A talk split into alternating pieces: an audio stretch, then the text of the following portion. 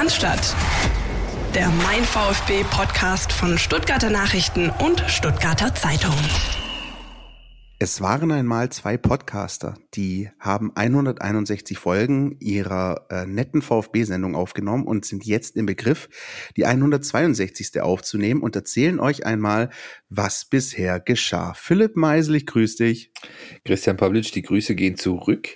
Äh, ich erfreue mich an deinem halb erotischen Timbre heute Abend bei unserer Aufnahme und natürlich gehen die Grüße auch raus an euch da draußen und ich hoffe, ich hoffe es wirklich für euch, weil heute könnte es sein, dass es kleppert.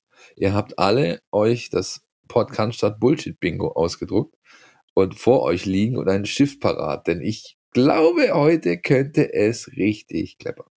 Christian, was haben wir auf dem Plan heute? Komm, erzähl. Genau, das, ähm, was bisher geschah, bezieht sich natürlich auf die Folge und auf das alles, was wir so ein bisschen ähm, äh, durchnehmen wollen an Themen. Ähm, wir haben ja eine kleine, bisschen größere Sommerpause gemacht, aus Gründen, auch weil eine Europameisterschaft dazwischen war, auf die wir auch noch ein bisschen eingehen werden, denn da gibt's ja auch ein paar VfB-Komponenten, die da eine Rolle spielen. Aber wir wollen euch einfach mal komplett mitnehmen. Ähm, EM, äh, Kader, Trainerteam, Trikots sind ein Thema, äh, Sommervorbereitung, ähm, die ersten Termine auch, was die Pflichtspiele anbelangt. Das alles wollen wir mal ein bisschen durchgehen, ähm, denn es ist ja doch auch durchaus was geschehen in den vergangenen Wochen. Ne? Wie war für dich, Philipp, so die EM und so? Hast du geguckt? Äh, am Ende war es, glaube ich, okay. Am Ende haben, glaube ich, die Richtigen noch gewonnen. Ne? Naja, also wenn man ehrlich ist, ist das ja die Wahl zwischen Pest und Cholera gewesen in diesem Endspiel. Aber ähm, was ich natürlich äh, gut fand, war, dass es Pest äh, gemacht hat, sprich die Italiener, weil ich einfach, es war ja von Anfang an zu sehen, das war die Mannschaft, die, wo halt die wichtigste aller Komponenten gestimmt hat, nämlich äh, der, der, der Truppengeist, ja, der Teamgeist. Das war eine Mannschaft, ähm, da hat einfach alles gepasst, da war die richtige Emotion drin, da war äh, jeder macht äh, seinen Job, jeder macht auch die Meter, die notwendig sind für den anderen.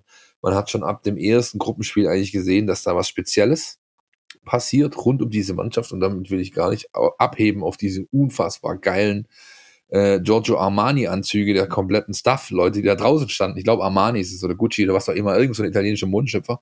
Whatever. Jedenfalls hast du halt ganz klar gesehen, das ist eine Mannschaft, ähm, wie sie im Buche steht, mit den beiden Althauern da hinten drin, äh, Giorgio Cialini und äh, der Kollege Bonucci einfach für mich als alten Verteidiger natürlich ein Traum, diesen Jungs zuzuschauen. Und als ich äh, im Endspiel diesen so hier bis hierher und nicht weiter äh, Nackengriff äh, gegen Saka gesehen habe von Cialini, musste ich laut loslachen auf der Couch, weil der sich so verspekuliert hat in diesem Zweikampf. Der war so einfach hinten dran. Der hat einfach alles falsch gemacht, trotz seiner unfassbaren Erfahrung, was du falsch machen kannst in so einer Situation an der Außenlinie.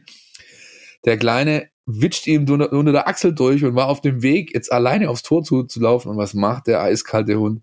Er packt ihn einfach wie so einen kleinen Hundewelpen am Kragen. Sagt, nee, du kommst hier nicht weiter. Es war großartig. Eine gelbe gezogen, fertig, Feierabend, nehme ich. Schiri angelächelt, sich entschuldigt, gut ist. Ja, da muss man, die musste man sympathisch finden, egal was man von den Italienern hält. Den, äh, so, da gibt's ja auch eine entsprechende Geschichte mit Deutschland auch. Aber was man äh, festhalten musste, die konntest du nicht scheiße finden, diese Truppe. Die waren einfach gut. So geht's mir auch. Ich bin ja traditionell wirklich schon so ein bisschen immer Italo-affin gewesen. Ich, ähm, ich, ich mag die Italiener, ich gucke denen gerne zu.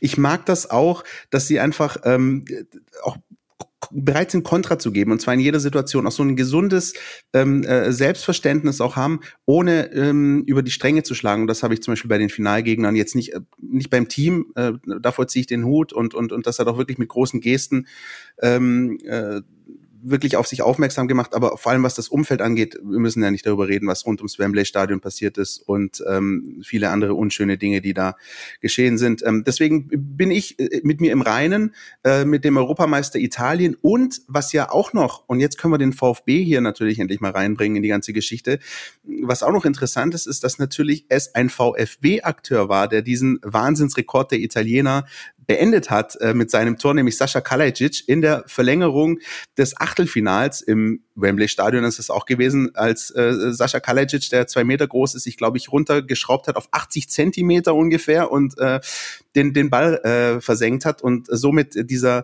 äh, Gegentorlos-Serie der Squadra Azzurra ein jähes Ende gesetzt hat. Und ähm, das war einer der Momente, in denen ich mir gedacht habe, so gleich, ich war ein bisschen hin und her gerissen, weil ich mir gedacht habe, so geil der Sascha, Wahnsinn. Und im nächsten Moment ich mir gedacht habe, ah, jetzt jetzt, jetzt äh, geht der Mercato los. Jetzt äh, gucke sich das, glaube ich, noch. Jetzt rückt er noch mehr in den Fokus als äh, bisher schon. Ähm, gut, wir werden auch noch ähm, auf, auf Transfermarkt und, und und solche Geschichten eingehen. Im Endeffekt muss ich sagen, war eigentlich vermutlich niemand so nah dran, äh, äh, die Italiener aus dem Turnier zu kicken wie die Österreicher und das muss man denen auch mal lassen.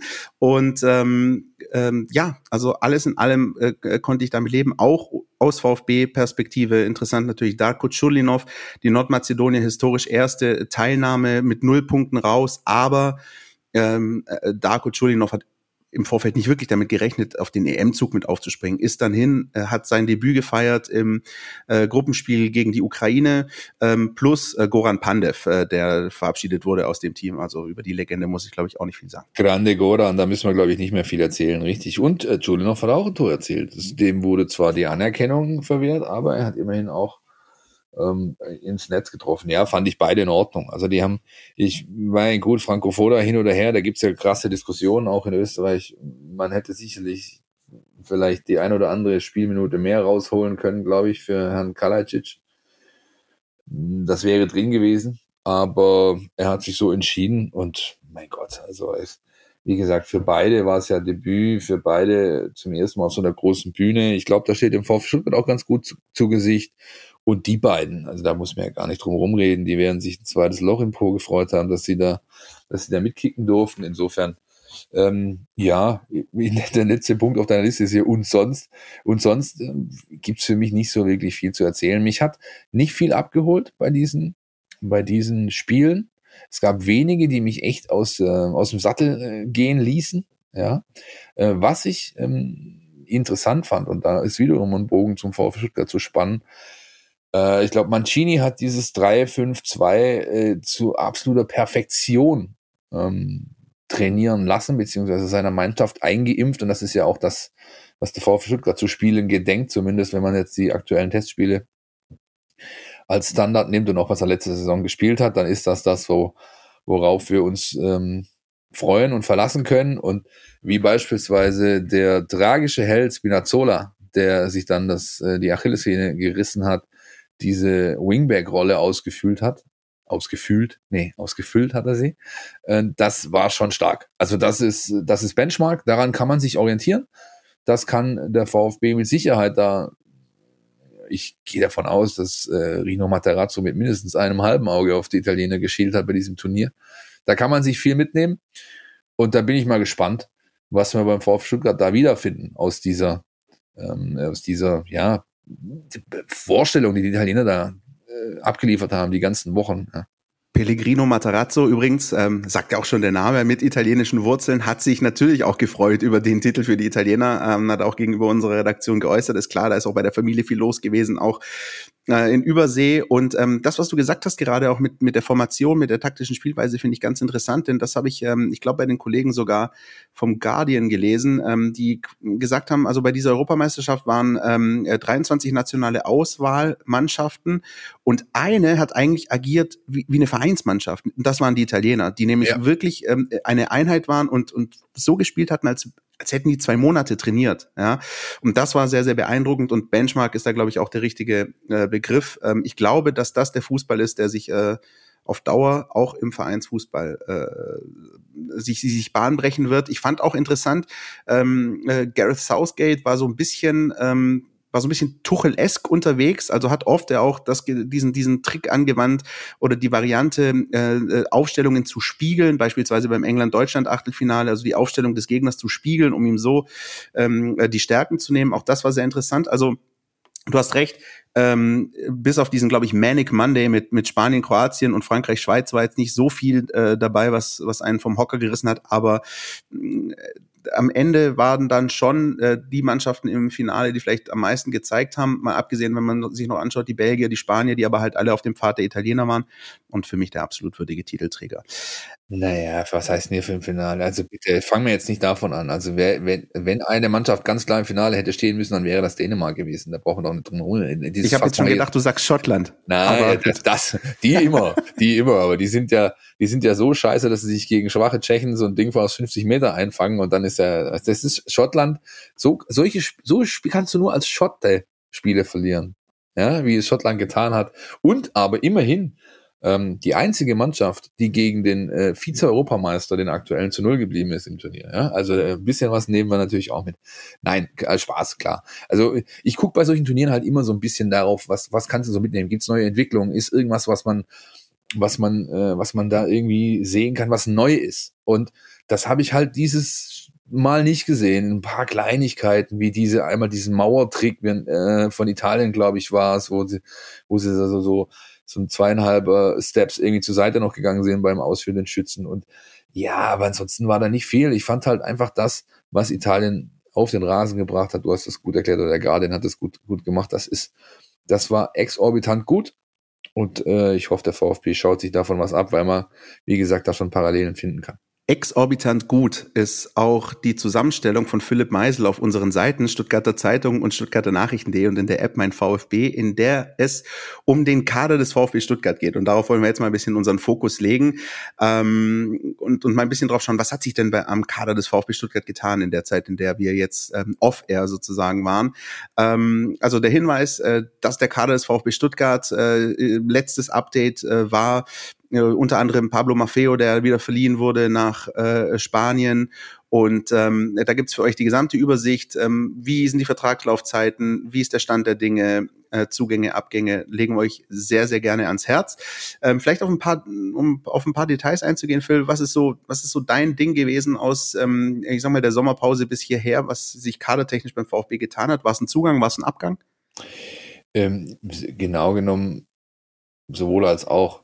Weil faktisch äh, ist er zurückgewechselt, um dann gleich wieder hierher ausgeliehen zu werden. Äh, wir hatten es ja bei der Saisonabschlussfolge davon, wer so meine Gewinner waren die Saison. Das ist für mich, äh, einer davon war Dinos Mavropanos. Also da habe ich mich am meisten drüber gefreut, dass der ähm, jetzt doch nochmal ein Jahr beim VfB ist, mindestens. Ja, es gibt ja wohl auch eine Kaufoption, äh, wie wir berichtet haben, für den Griechen. Und ich meine, der hat halt schon letzte Saison sehr viel angedeutet und äh, ich habe heute auch von dem Testspiel gegen Darmstadt zumindest die zweite Halbzeit weite Strecken gesehen. Auch da hat man klar gesehen, was für eine Qualität der Junge hat. Ja.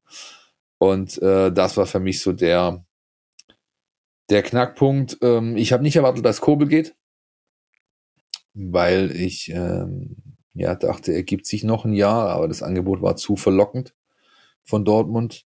Ähm, Gonzales war für mich klar, Preis und Destination sind, jo, kann man mit Sicherheit über Details äh, diskutieren. Der Preis ist vollkommen in Ordnung für so einen Spieler. Ähm, die äh, Destination unter Berücksichtigung der Missentat-Aussage, wir, wir geben nur an die Top 16 ab.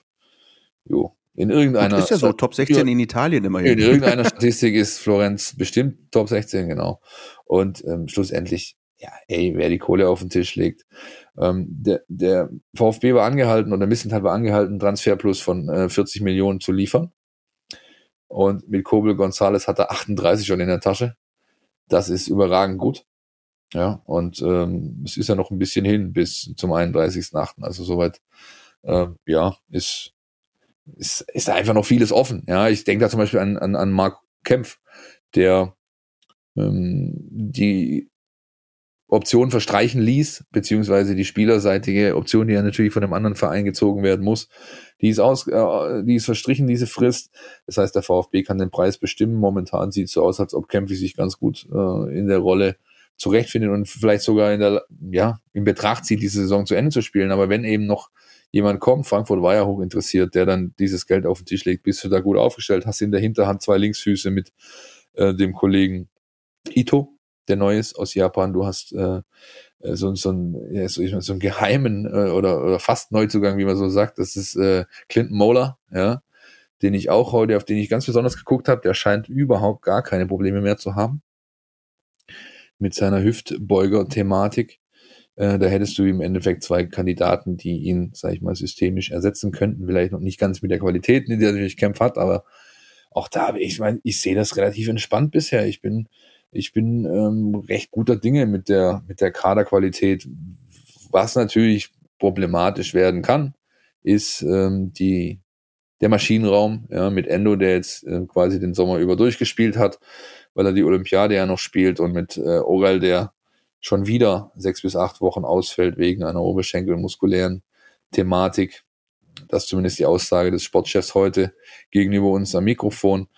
Ähm, da hast du natürlich nur junge Hunde, die das, äh, diese Profil erfüllen können, außer Atta, ja. Aber das äh, könnte eine Baustelle werden, die wehtut. Ja, aber auch da, wie gesagt, ist das letzte Wort noch nicht gesprochen, auch wenn Missentat eben sagt, wir werden nicht nachlegen. Ja, zumindest in dieser Position nicht. Also erstens finde ich spannend, wie ähm, stringent du das Hundethema in dieser Folge ein bisschen durchziehst. Ja. leider nicht auf leider nicht auf dem Bullshit-Bingo drauf, ja. Müssen ja, wir vielleicht nochmal nacharbeiten. Einmal, einmal mit Profis. Aber ja, ich sehe es wie du. Ich finde, ähm, ich finde vor allem die Personalie Mark Oliver Kempf ein bisschen, wie soll ich sagen, ich will nicht sagen nervig, aber es ist ein bisschen es, es, es ist so eine, so eine Hängepartie und die ist eigentlich, äh, die, die, die, die tut, glaube ich, momentan keinem wirklich gut. Also wer jetzt auch das Testspiel, wir haben gerade heute ähm, äh, uns das Spiel noch angeschaut gegen Darmstadt 98, da gab es auch die eine oder andere Situation, wo Kämpfer noch zwar zur Stelle war, aber ich habe ihn auch schon besser gesehen. Ähm, es ist, ähm, ich glaube, das ist eine Baustelle, die Sven Missinter doch unbedingt äh, so schnell wie möglich gelöst haben will, in welche Richtung auch immer.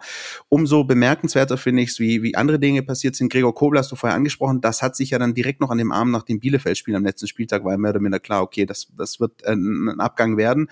Äh, Nicolas Gonzalez hingegen fand ich, ja, das, den Abgang an sich nicht nicht wirklich überraschend, aber wie heimlich still und leise das dann fast so ein bisschen passiert ist. Über die Copa America, bei der er gewesen ist, ähm, dann gab es dann mal England-Gerücht, dann gab es dann das Italien-Gerücht und plötzlich war es dann halt der AC Florenz. Ich finde sogar die Summe ähm, für den VfB, also ich sage mal so, ich glaube, das ist ein äh, durchaus gewinnbringendes Geschäft für den VfB Stuttgart gewesen. Ich ähm, weiß nicht, ähm, klar, das sind auch die Mechanismen des Geschäfts, aber ich weiß nicht, ob vor fünf Jahren, vor sechs Jahren, äh, trotz Corona ähm, und auch vor Corona ähm, so eine Summe für, für, für einen Stürmer bezahlt worden wäre, der ja den Sprung zur argentinischen Nationalmannschaft geschafft hat, aber jetzt auch in der Bundesliga nicht alles in Grund und Boden geschossen hat, der zweifelsohne großes Potenzial hat, aber das auch noch nicht zu 100 Prozent oder sagen wir mal über einen Zeitraum von mehreren Monaten gezeigt hat. Und das fand, fand ich schon interessant. Da glaube ich, hat der VfB ein gutes Geschäft gemacht mit, mit Nicolas Gonzalez. Nee, wir brauchen ja nicht drum reden. Selbst wenn du die 12 Prozent waren es, glaube ich, äh, Transferbeteiligung ja. ähm,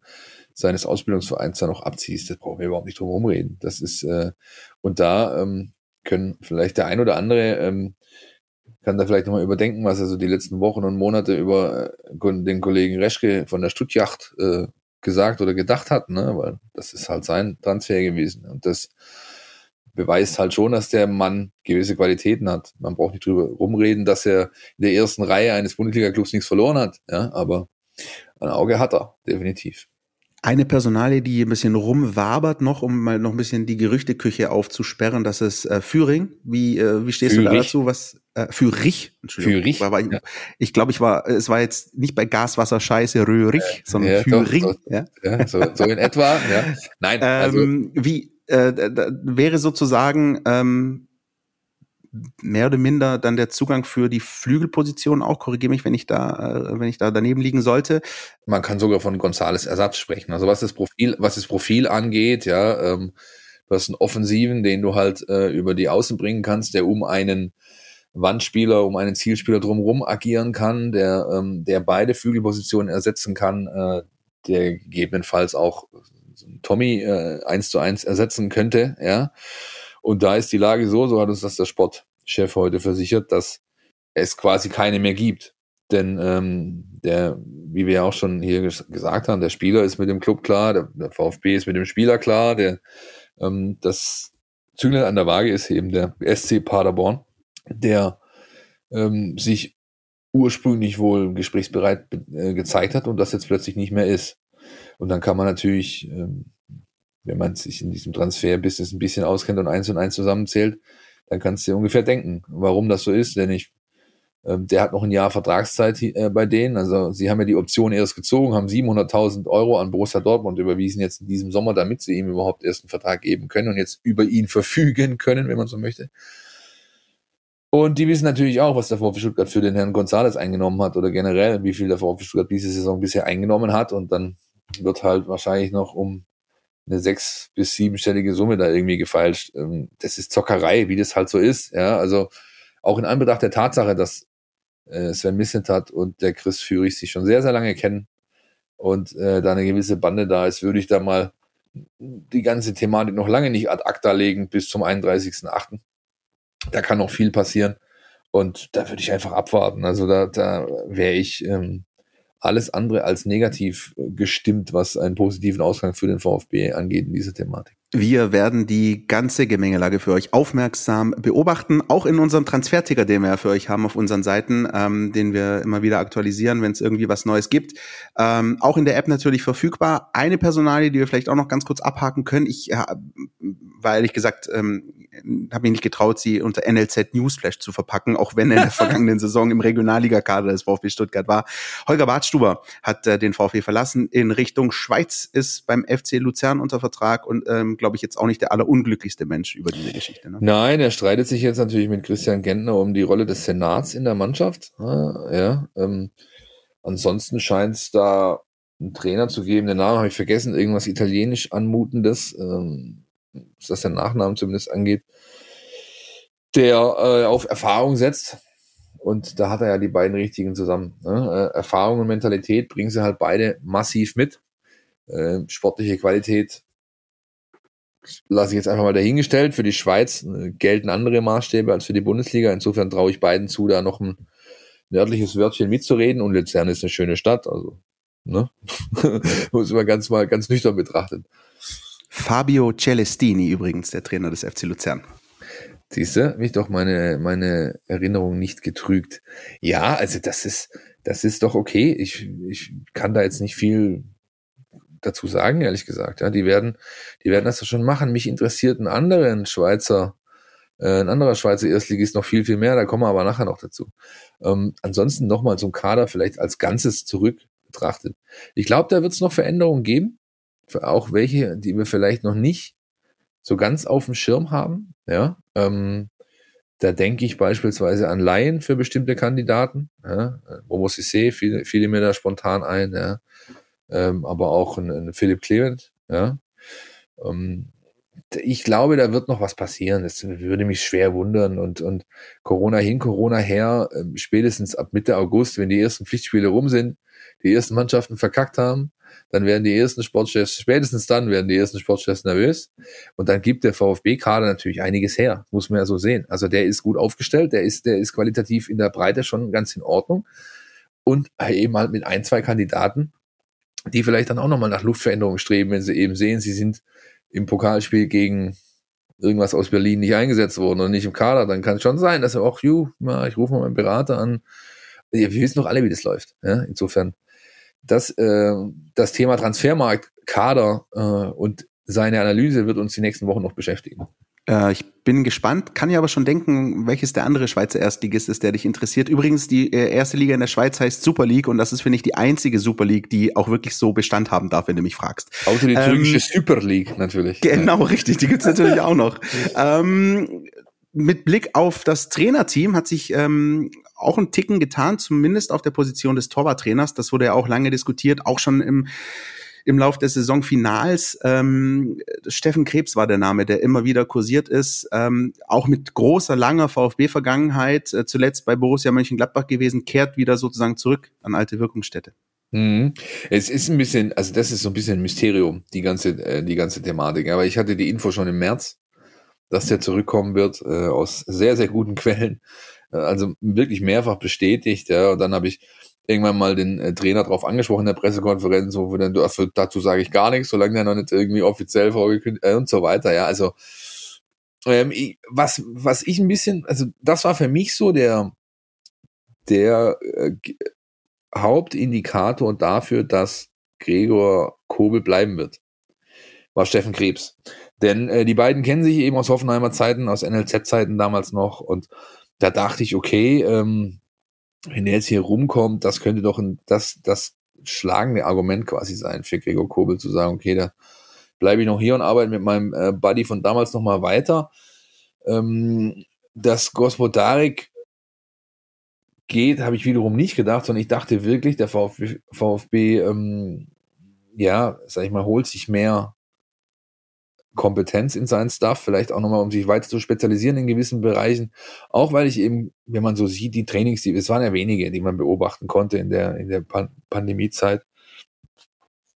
Und da war eben Gospo und das Verhältnis zu, zu den anderen Trainern, das war, das, das, das hat jetzt nicht irgendwie gestört gewirkt oder du hast keinen, nicht den Eindruck erweckt bekommen, da ist irgendwie, hm, ja, böses Blut da oder so und ja, vielleicht hat er sich einfach verändern wollen. Ich kenne keine Details, muss ich so ehrlich, muss ich sein.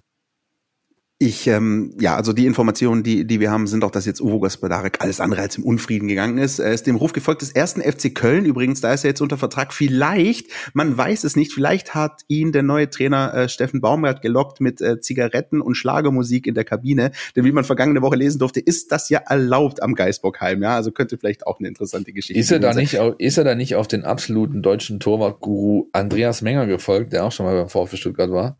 Ja, und richtig. Jetzt, äh, und jetzt die, äh, die Torwartabteilung von Hunter BSC sonst wohin verscherbeln darf, oder was? Richtig, ja. Also. Auf den, den habe ich echt gefressen, aber die Geschichte packe ich heute nicht aus. Vielleicht ein andermal. Ja, aber gut. Ähm, was noch? Was, ach, und wieder steht hier und sonst, Christian, auf diesem äh, Sendungsschild. Und sonst Hoffnung auf Konstanz. Ja, und sonst so, und sonst so finde ich bemerkenswert, das können wir, glaube ich, aber ganz kurz abhandeln, weil alles andere nur Abteilung Glaskugel ist. Ansonsten gilt es einfach ähm, festzuhalten, ähm, mal an dieser Stelle, weil das beim VfB Stuttgart in den vergangenen Jahren einfach alles andere als selbstverständlich war, dass der VfB Stuttgart eine komplette Bundesliga-Saison ohne Trainerwechsel durchgespielt hat. Ähm, und diese Hoffnung auf Konstanz, also nicht auf Konstanz am Bodensee, wie du zuerst gedacht hast, als du das Schied zum ersten Mal gesehen Schöne hast, Städtchen. sondern gutes ja, Bier, Rupphaner wunderbar. Da, ja, ähm, ja. da ist das nächste Häkchen, ich sehe schon. Ähm, also die Hoffnung auf Konstanz äh, im Trainerteam, ich glaube, die ist groß und zwar nicht nur hier bei uns, nicht nur beim VfB selbst, sondern auch bei vielen, vielen Fans zu sagen, hey, diese Entwicklung, die zweifelsohne ähm, ihren Anfang genommen hat, äh, noch im äh, Januar 2020 ist es gewesen, wenn ich jetzt richtig bin mit den äh, Jahreszahlen, und wir jetzt hier im Juli 2021 sind. Ähm, die soll fortgeführt werden, die soll beibehalten werden. Ähm, deswegen ist es auch gut ähm, und billig, finde ich, dass man auf VfB-Seite auch nicht ähm, allzu große Töne spuckt jetzt im Vorfeld, auch in diese Sommervorbereitung, sondern auch weiter demütig bleibt. Auch das ist ein Thema gewesen, wenn ich mich dann an unsere Folge, Philipp, erinnere, nach dem Abstieg äh, gegen Union Berlin, wo man gesagt hat, äh, Demut ist etwas, was einfach wahnsinnig wichtig ist, auch in diesem äh, Geschäft und in diesem äh, Haifischbecken Bundesliga. Das ist die große Hoffnung. Deswegen, das tat sich beim Trainerteam. Jo, auf der Torwarttrainerposition ein Wechsel, aber im Großen und Ganzen ist da wirklich ja die Konstanz da. Ja, also wenn ich wenn ich jetzt sage, wenn ich noch eine umsonst oder eine Neuerung noch, also was was da was sich da noch tun wird, eine neue, sage ich mal Ebene, die vielleicht erschlossen aufgeschlossen wird, dann ist es definitiv die Datenebene. Ähm, das gilt sowohl für uns redaktionell, äh, das ist eine andere Geschichte. Wir wollen in der nächsten Saison vielleicht auch das ein oder andere machen, was wir bisher noch nicht gemacht haben, aber das, da gibt es eben klare Aussagen vom Trainer auch äh, gegenüber mir im Gespräch, der sagt, der, äh, Data ist the next frontier, also da, da wird halt noch ähm, jede Menge zu tun sein, jede Menge ähm, zu eruieren sein und wenn man jetzt schon sieht, da fahren jetzt hier äh, Golfwägelchen mit Touchscreens auf dem Trainingsplatz rum. Ähm, ähm, man hat das, den, den Staff äh, mit Markus Frengin, Emil Schulze, äh, Michael Munz und so, die, äh, Matthias Munz, die sind, die sind unverändert. Da, da ist also, ähm, da ist jede Menge Kompetenz und auch Konstanz auf diesen Positionen da. Und ich glaube, da werden wir, das gilt nicht nur für den VfB, sondern ich glaube für, für viele Clubs, die, die da äh, Wert drauf legen, da werden wir in der nächsten Zeit noch das ein oder andere sehen, hören, lesen, erleben, äh, was sich da noch tut auf diesem Sektor. Da bin ich äh, ja ganz zuversichtlich, dass das so passieren wird. Ja, dann würde ich sagen, ähm, Philipp Meisel, bist du bereit für den großen Style-Check, du alter ja. Fashion-Guru? Ähm, wir müssen ja. natürlich über eine andere Neuerung noch beim VfB Stuttgart ganz kurz reden.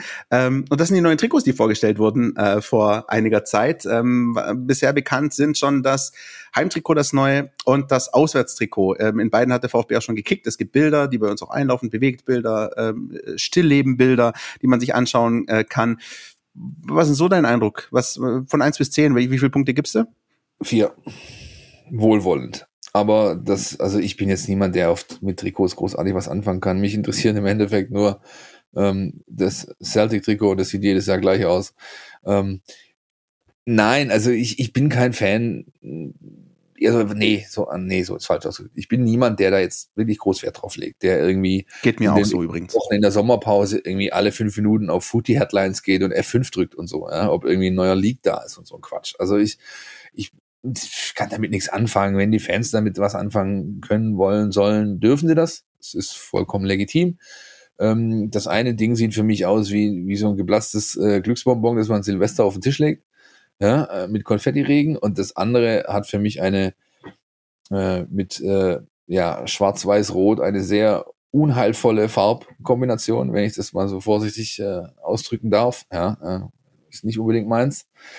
Ähm, und auch stilistisch nicht. Was ich gut finde, und das hätte der VfB für meinen Geschmack gern höher hängen dürfen in der Kommunikation, ist, dass eben das Heimtrikot, zumindest bei dem weiß ich sicher, ich weiß nicht, ob es bei allen so ist, aber ähm, ähm, aus äh, ja, recycelten äh, Stoffen äh, generiert wird, ja, und zwar vollständig. Das finde ich gut. Darauf kann man gern äh, mehr Wert legen in seiner Kommunikation. Von der Optik her, nun ja. Lassen wir das. Ich bin da auch ehrlich gesagt, äh, also ja, es, es gibt einen Markt dafür, das merken wir ja auch, wenn wir, wenn wir darüber berichten, äh, dass es wirklich wahnsinnig viel interessiert, das neue Trikot des VfB Stuttgart. Nicht nur das VfB Stuttgart, aber natürlich bei uns, bei unserer Leserschaft, bei unserer Hörerschaft, besonders das VfB Stuttgart. Ähm, ich habe ja heute das, das Testspiel mir angeguckt gegen Darmstadt und da hat der VfB sozusagen seine Heimmontur gespielt ich tu mich wahnsinnig schwer mit den schwarzen Hosen. Das ist so, das ist das Einzige. Also bei mir ist wirklich so, ich, wenn es um Fußballtrikots geht, bezeichne ich mich eigentlich auch so als Traditionalist. Also wegen mir kann das wirklich einfach weiß mit rotem Brustring. Danke, fertig, spiel's und geht Fußball. Ja, ja ist das, ist spiel's das, und geht Fußball, habe ja. ich gesagt. Ne? Interessant. Ja, ähm, Fußball, diese, diese Aufnahmen nach 20 Uhr, also ähm, nee, aber wirklich diese schwarzen Hosen, ähm, da muss ich mich dran gewöhnen. Das, das, das irgendwie wirkt, also äh, mit schwarzen Hosen und, und weißen Trikots war der VfB nach meinem Dafürhalten bisher immer nur auswärts auf Schalke irgendwie gespielt, weil das von der Farbkombination nicht so ganz gepasst hat.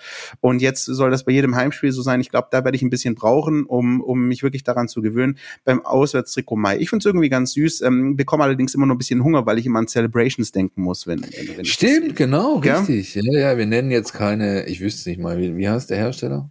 Nennen wir nicht, wir Keine nennen Ahnung. nicht jeder weiß, was drin ist in den Celebrations. Das ganze genau, bunte Zeug halt. Ja, das steht immer im, im, Newsroom rum bei uns oder ganz oft stand das früher rum und es ist sehr verhängnisvoll, weil bei jedem Mal vorbeilaufen hast du drei, vier so kleine Dinger in der Hand. Ja, gut. Ähm, ähm, nee. Übrigens freue ich mich schon auf die Auswärtspartien der äh, Trolley Arena dann in der, ich glaube im Januar ist es dann soweit. Oh mein Gott, das wird ganz schlimm. Ich glaube, da gibt es ein Hauen und Stechen darum, wer in diesem ja. Auto sitzen darf, damit alle zu Trolley in Fabrikverkauf können. Ey, oh Gott.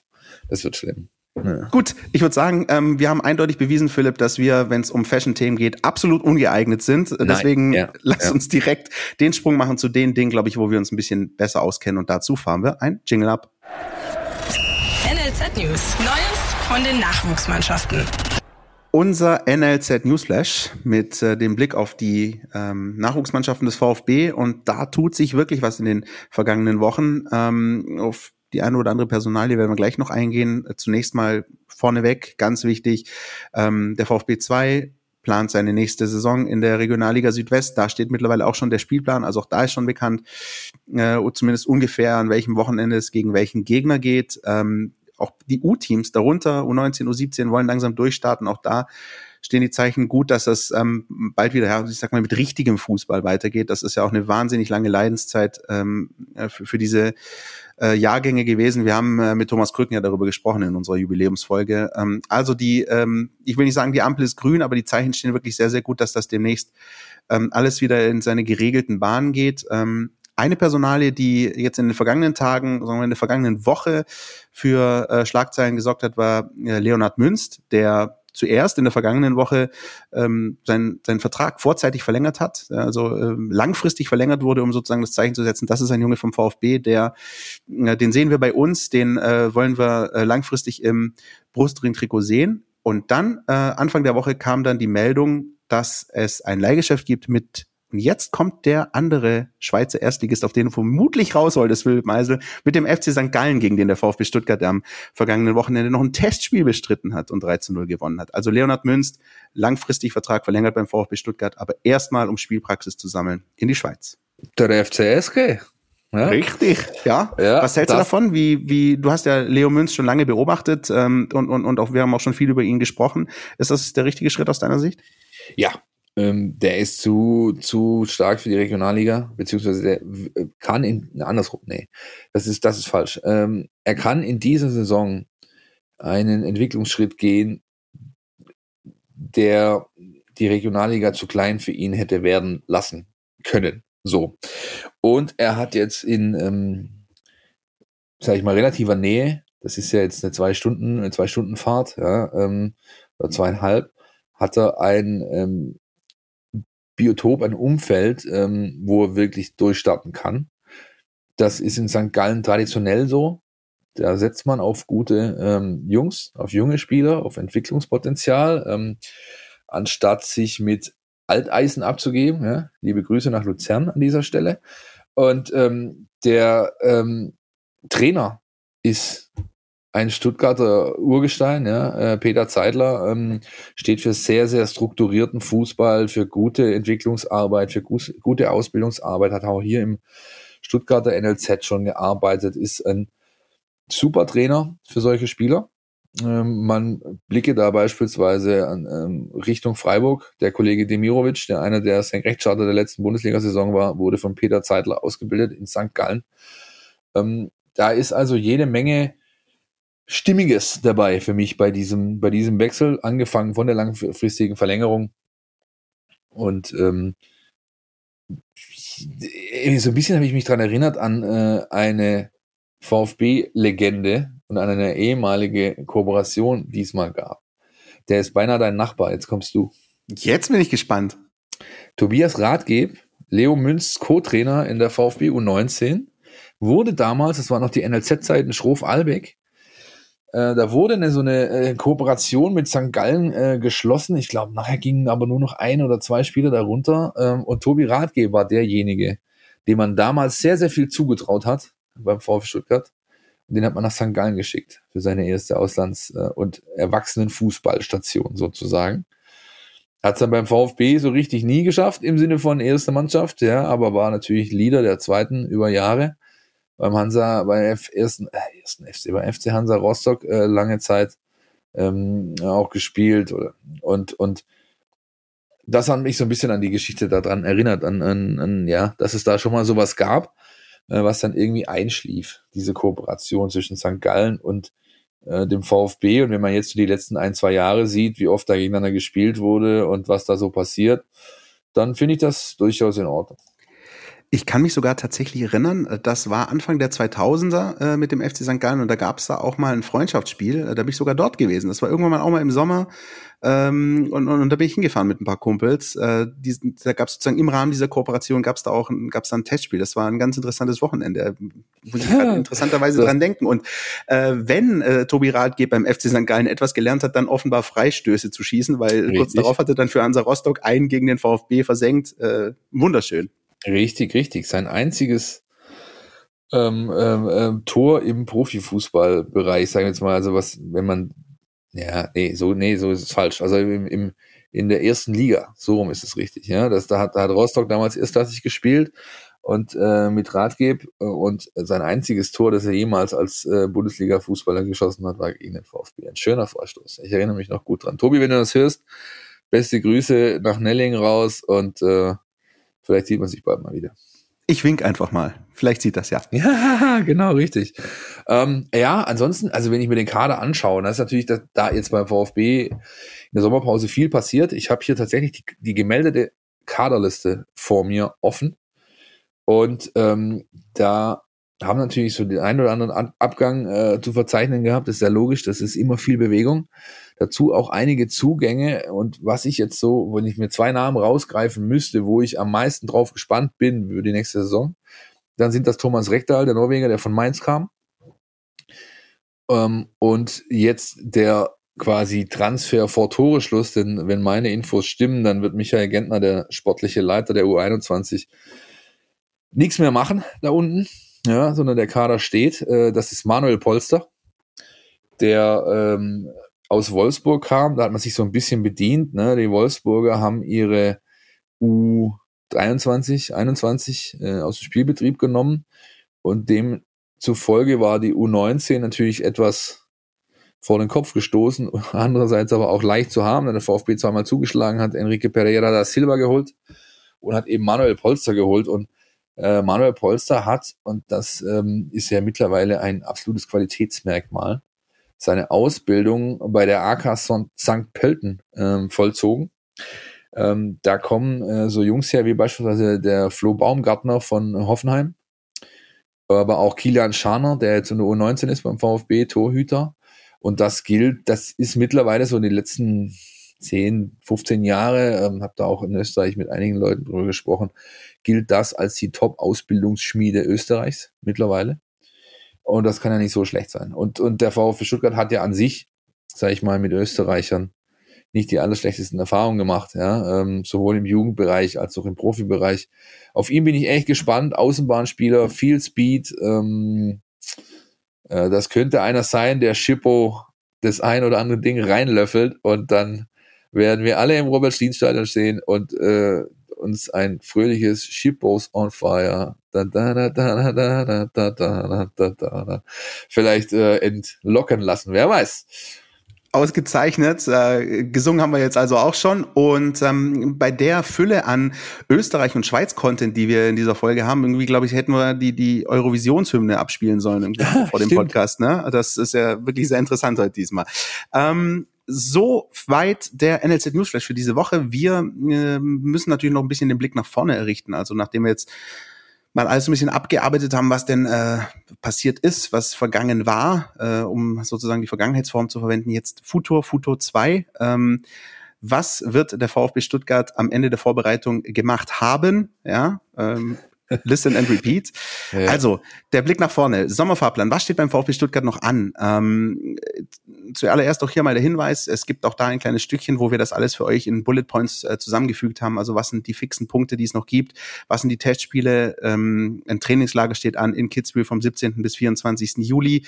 Und ähm, bis es dann zum ersten Pflichtspiel des VfB Stuttgart ähm, kommt, am 7. August gegen äh, du hast schon gesagt, irgendwas aus Berlin. Da muss ich irgendwie dran, irgendwas aus, ich habe irgendwas mit Medien studiert, muss ich irgendwie dran denken. Also der VfB Stuttgart spielt gegen einen Teilnehmer des Berliner Fußballverbandes, mutmaßlich ähm, BFC Dynamo, das ist aber noch nicht ganz fix, ähm, am 7. August. Und bis dahin gibt's auch noch das eine oder andere Testspiel, vielleicht auch Philipp Meisel, am 31. August. Da gibt's zumindest ein paar Anzeichen.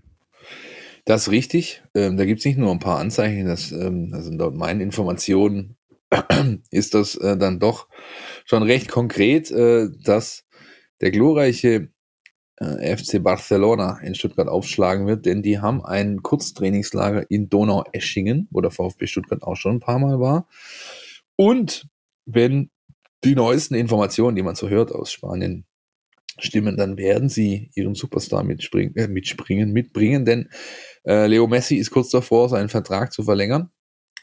Ähm, da scheint also ähm, ja, gewissermaßen Fahrt reinzukommen. Der hat natürlich jetzt die Copa gewonnen, ist jetzt erstmal glücklich, darf Urlaub machen, aber ähm, das könnte sein, dass er da schon aufschlägt. Wenn nicht, ist auch nicht schlimm. Ähm, ja, ansonsten ja Testspiele gegen Liverpool, gegen Wacker Innsbruck, gegen Arminia Bielefeld.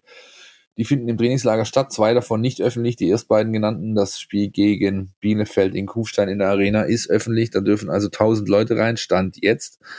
Ähm, man kann sich Karten besorgen über ethics.com oder was. Da müsst ihr auf die VfB-Homepage gucken, da steht das explizit aufgelistet. Und ich glaube, das ist so mal die grobe Gemengelage für den Sommerfahrplan. Und was den Gegner angeht, ähm, der aus Berlin kommt, das ist sicher, aber wer es dann wird, wird wohl am grünen Tisch entschieden.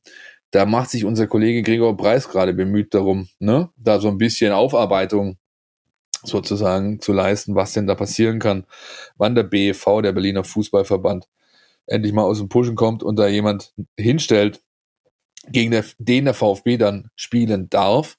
Ähm, BFC Dynamo könnte es sein. Ja, äh, das ist, glaube ich, der zumindest momentan formale Titelträger des Pokales. Da hat der VfB auch die ein oder andere Erinnerung und ein oder andere VfB-Fan, soweit ich mich erinnern kann, vielleicht auch das ein oder andere blaue Auge davon getragen von der damaligen Partie. Das ist auch so ein paar Jahre her schon. Da gab es schon mal eine, ja, ein Duell in der, in der, im, im DFB-Pokal und da mit, wie es halt bei BFC Dynamo so ist, mit der entsprechenden dritten Halbzeit.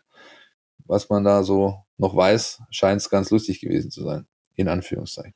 Das war damals übrigens ein 2-0, wenn ich mich richtig erinnere, ja, richtig, ja. und ein Doppelpack von Ibišević. Das ist also wirklich gar nicht so lange her, dass es dieses Spiel gab. Ähm, gut, ähm, am Ende, ich meine, das ähm, äh, Bundesgericht des DFB entscheidet jetzt dann final darüber, wer der kommende Gegner wird. Und mich würde nicht wundern, wenn die finale Entscheidung heißt, wisst ihr was, VfB, ihr spielt gegen Hansa Rostock. Das, Nein, ja. so weit wird es nicht kommen. Äh, man muss aber sagen, Thomas Bräuch hat bei der Auslosung wirklich alles getan. Er hat er hat ja quasi her, her, herbeischwören wollen, als er die äh, Kugel gezogen und gesagt, jetzt muss eigentlich Stuttgart kommen. Ist nicht passiert. Es wäre, glaube ich, ein äh, Rekord für die Ewigkeit gewesen, aber es ist wahrscheinlich auch besser so. Naja, man muss das nehmen, wie es kommt. Ich äh, persönlich. Das sind aber drei Euro. ja, natürlich. Ja, ähm, ich zahle die gerne, Christian. Nein, also man, für mich wären da einige Gegner äh, drin gewesen, die ich gerne, gerne, am gernersten gespielt hätte. Ähm, beispielsweise der SSV Ulm, ehrlich gesagt. Ja. Ähm, ich weiß gar nicht, ob das regulär überhaupt möglich ist, dass du aus deinem Heimatverband. Ja, klar. Geht das? Mhm. Okay. Ähm, jo.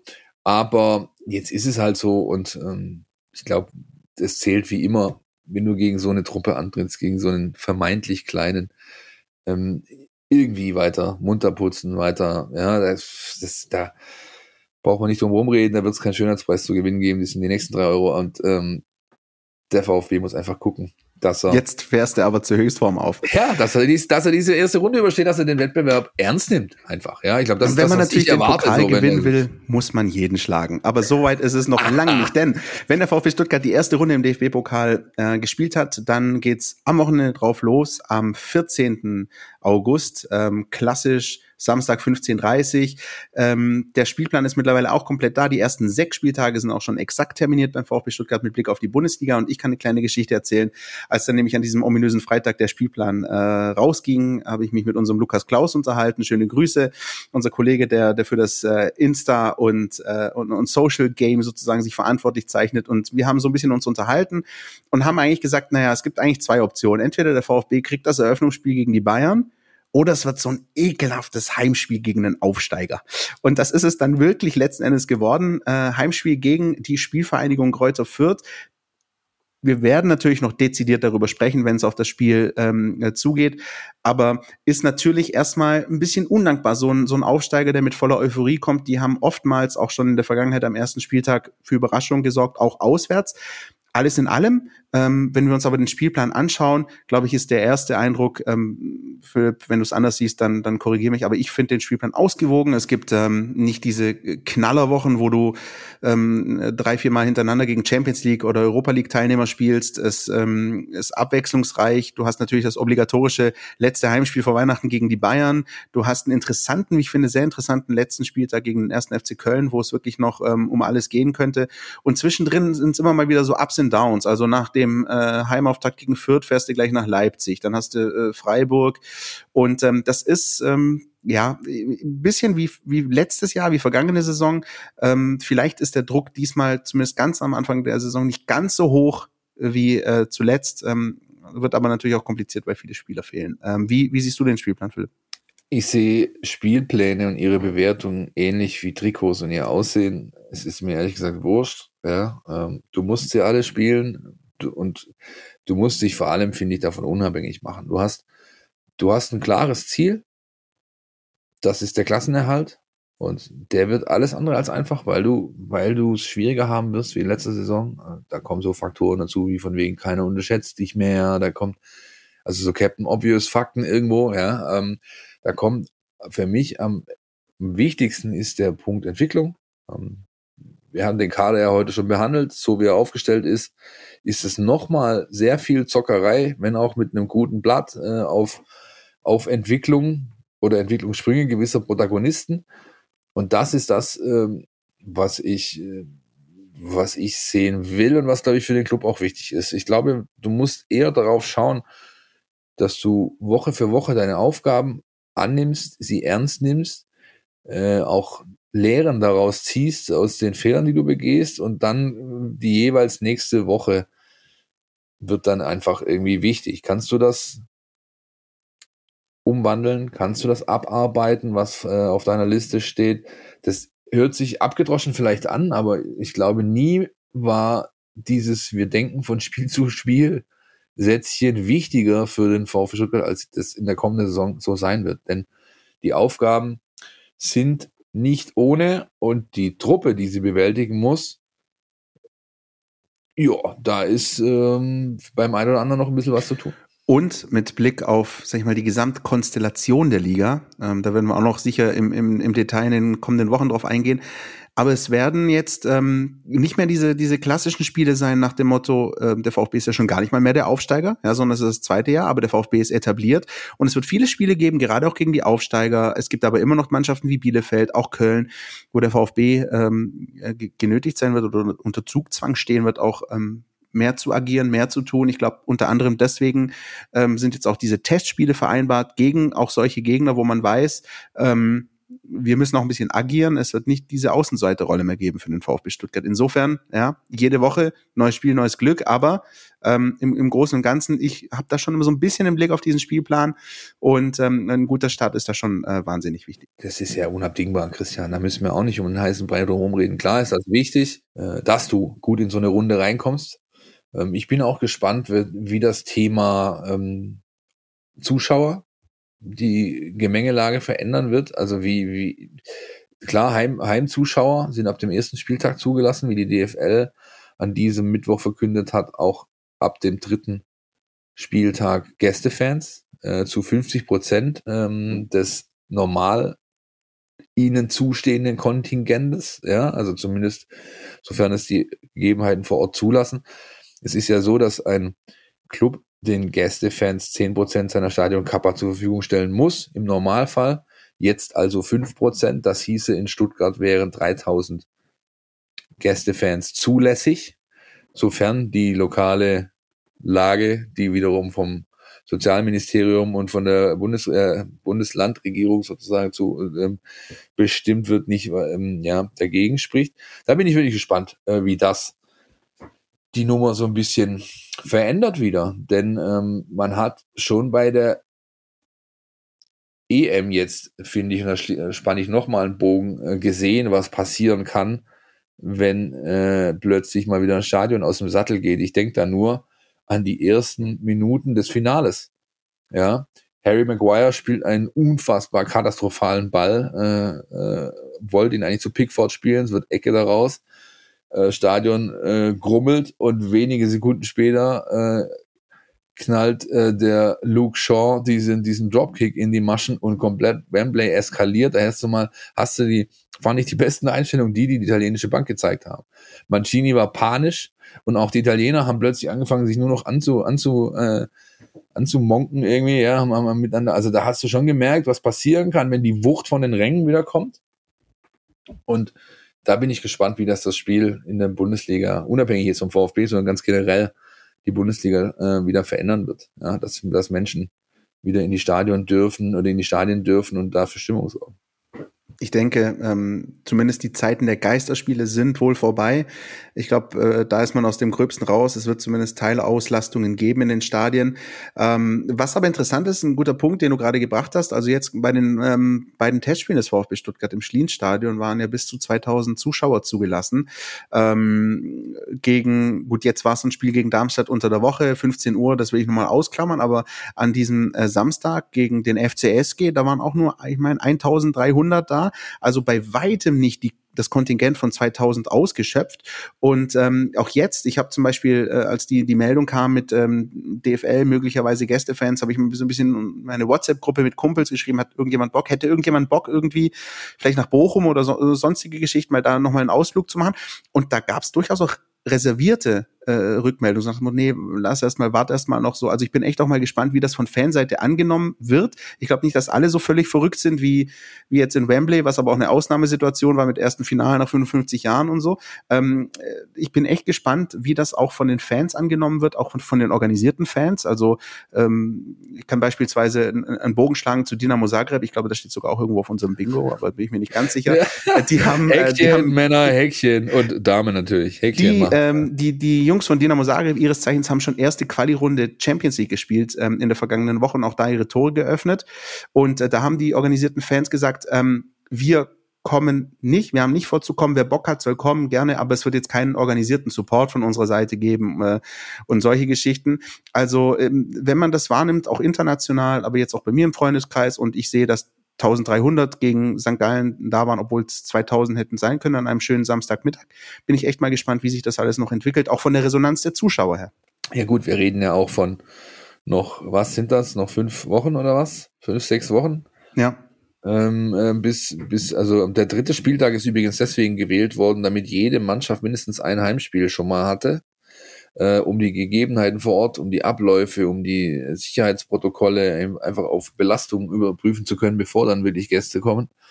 Ähm, also, wer weiß, was in fünf Wochen ist, Digi. Also, wir, wir haben jetzt äh, die letzten, sag ich mal, anderthalb Jahre, glaube ich, das ein oder andere Mal erlebt, dass sich äh, Dinge etwas äh, rapide ändern möglicherweise, ja. Und wenn ich mir die Inzidenzzahlen anschaue in Baden-Württemberg, dann trifft das so nicht ganz äh, auf rapide zu, aber es ist doch eine Änderung äh, zu beobachten und die ist nicht gut.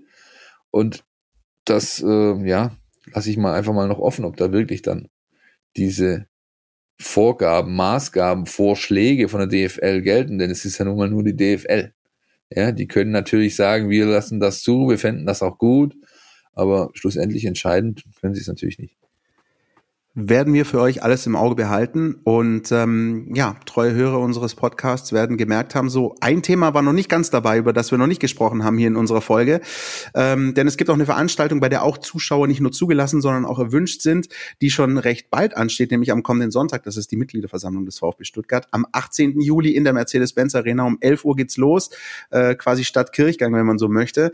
Ähm, auch da gibt's äh, klare Vorschriften, wie man äh, reinkommt mit elektronischem Nachweis ähm, gibt ja alles die Infos zu lesen, auch auf der Seite des VfB Stuttgart. Bevor wir aber ja äh, sozusagen hier diese Folge völlig ausarten lassen, ähm, für euch der Hinweis, dass es natürlich das komplette ähm, Roundup oder beziehungsweise den kompletten Vorausblick, die Vorausschau auf die Mitgliederversammlung in unserem dieswöchigen Podcast Spezial gibt. Wir bitten um Nachsicht und äh, sagen direkt mal vorweg, ähm, aufgrund der sich in dieser Woche doch durchaus überschlagenden Ereignisse werden wir nicht wie sonst üblich am Freitag um Punkt neun damit rausgehen, sondern es kann sein, dass wir da ähm, erst am Freitagabend oder sogar am Samstagvormittag äh, da sein werden bei uns. Ähm, wir haben uns da vorgenommen, äh, in dieser Sache eher auf ähm, den Fokus auf den Inhalt zu legen, als auf Schnelligkeit und, und Unsauberkeit. Wir wollen das gut vorbereiten, wir wollen euch da komplett mitnehmen und auch vor allem auf den komplett neuesten Stand mitnehmen, denn wir haben jetzt gemeint, Philipp, äh, du und ich, wenn wir jetzt hier am Mittwochabend das Ding aufnehmen und am Freitagvormittag geht ein Podcast spezial zur Mitgliederversammlung äh, raus und am Freitagvormittag ist die Welt beim VfB Stuttgart womöglich eine ganz andere, das wollen wir euch dann auch nicht antun. Deswegen bitten wir um Nachsicht, Podcast spezial kommt zur Mitgliederversammlung, aber einen Ticken später als sonst. Richtig, genau. Und ähm, an die anderen, die am Wochenende auf Zack bleiben wollen, sozusagen, auf, auf dem neuesten Stand, die lesen natürlich unseren Live-Blog aus der Arena. Den gibt's wie immer, ihr kennt den ja schon aus den letzten teilweise denkwürdigen Veranstaltungen. Ähm, Christian, du bist im Dienst, soweit ich weiß. Du wirst dir hoffentlich Feschbrot einpacke, gell, und äh, die Finger wund hacken an diesem Tag, denn ähm, da wird einiges geboten sein, das kann ich euch jetzt schon sagen. Ansonsten gilt wie immer, geboten ist auch vieles auf Instagram, in unserer MeinVfB-App, auf Facebook, auf Twitter, einfach überall, wo wir unterwegs sind. Ihr kennt unsere Accounts, ihr folgt uns hoffentlich auch überall. Und wenn ihr was zu meckern habt, zu loben habt, zu beanstanden und vielleicht zu verbessern, dann wählt wie immer die info at meinVfB E-Mail-Adresse. Da sitzen Christian und oder ich dran, schauen drauf, lesen alles, antworten sofern es uns möglich ist, ähm, auch nach bestem Wissen und Gewissen und freuen uns natürlich immer, wir beide, wenn wir von euch hören. Das war zumindest auch, was die letzte Folge angeht, der Fall. Äh, das Feedback war gut auf die Folge mit Rainer Wenninger und äh, ähm, André Bühler, die jetzt am Wochenende auch im Fokus stehen werden bei der Mitgliederversammlung. Und ich bin gespannt, über was wir nächste Woche reden, Christian, wenn dieser denkwürdige Tag, auf den alles hinfiebert und ausgerichtet ist beim VfB Stuttgart seit Wochen, äh, dann vorüber ist und Ergebnisse da sind, die es zu besprechen und bewerten gilt. So ist es. Ähm, wie immer bei uns dann in der nächsten Woche in der dann 163. Folge des Podcast statt. Ich äh, erspare euch an dieser Stelle die Eurovisionshymne schick, aber beste Grüße an unsere Zuhörer in Deutschland, in Österreich, in der Schweiz und bis nächste Woche, Leute. Ciao. Ciao, ciao, bis nächste Woche. Podcast statt. Der Mein VfB Podcast von Stuttgarter Nachrichten und Stuttgarter Zeitung.